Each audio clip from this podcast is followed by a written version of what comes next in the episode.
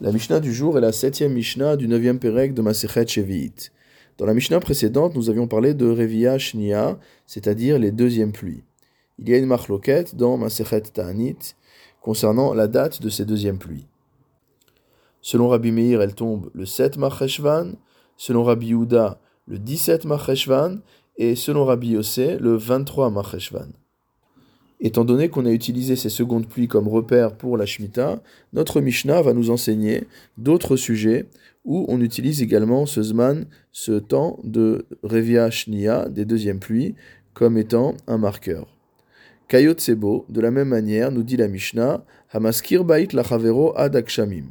Si quelqu'un loue sa maison à son prochain en lui disant jusqu'à la saison des pluies. Je te loue la maison jusqu'à ce que la pluie tombe alors on considérera que euh, le contrat de location finit au deuxième pluie. Hamudar. De la même manière, une personne qui s'interdit par un vœu de tirer profit de son prochain jusqu'à la saison des pluies, adakshamim, jusqu'à ce que la pluie tombe, il aura cette interdiction jusqu'à la date de la deuxième pluie. La part des sottes. Jusqu'à quelle date les pauvres ont le droit de rentrer dans les vergers, mot à mot? De quoi parle-t-on? Le, le Barthénora explique. Bishar Shavua Litol Leket Si l'on parle des autres années, c'est-à-dire des années qui ne sont pas des années de Shemitah, on parle de la période durant laquelle les pauvres ont le droit de rentrer dans les champs pour récupérer Leket Shicha c'est-à-dire les trois types euh, de récoltes qui leur sont abandonnées. Si maintenant on parle de la Shemitah, il s'agira de la période de temps où ils rentrent dans les vergers, dans les champs, la huitième année, donc à la sortie de l'année de la Shemitah, jusqu'à ce que euh, la deuxième pluie tombe. Mipne motarot perot shenish aruba.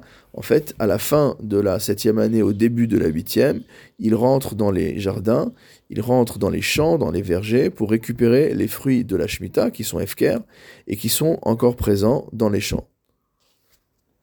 Donc cela, nous dit la Mishnah, ils ont le droit de le faire euh, jusqu'au moment des deuxièmes pluies de la huitième année revia mais bateven ou shel À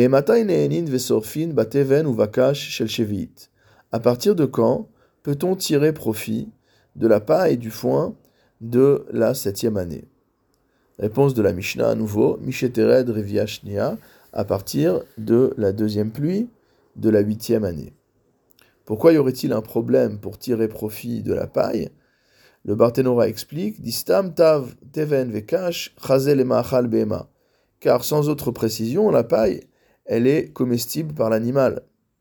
Et du fait qu'elle soit comestible par l'animal, elle a un statut de sainteté de la septième année. Ça veut dire qu'on n'a pas le droit de brûler la paille et d'en tirer un profit destructif mot à mot. Mishum de Darshinan, parce que on a expliqué le pasouk déjà plusieurs fois, les ochla velo leefsed, qu'à chaque fois que on parle des fruits de la Shemitah, on a fait une dracha sur le pasouk qui nous dit que la septième année, ce sera les ochla pour en manger, c'est-à-dire pas pour détruire ces fruits-là, pas pour détruire cette récolte-là. Donc cela est également valable pour la paille. Aval, kshenit batel, mashebasade, mimachal chaya, mais à partir du moment où l'animal sauvage ne trouve plus dans les champs de quoi manger, Pak Kedushat Shevi'it. Comme on l'a vu plusieurs fois, à ce moment-là, la Kedushat Shevi'it, la sainteté de la septième année disparaît, Mimash et Babaït, de ce qui reste à la maison. Donc, à la saison de la deuxième pluie, on considère qu'il n'y a plus de paille dans les champs, il n'y a plus de paille dans la nature que l'animal pourrait trouver, et donc, de ce fait, il n'y a plus de Kedushat Shevi'it sur la paille qui va rester à la maison.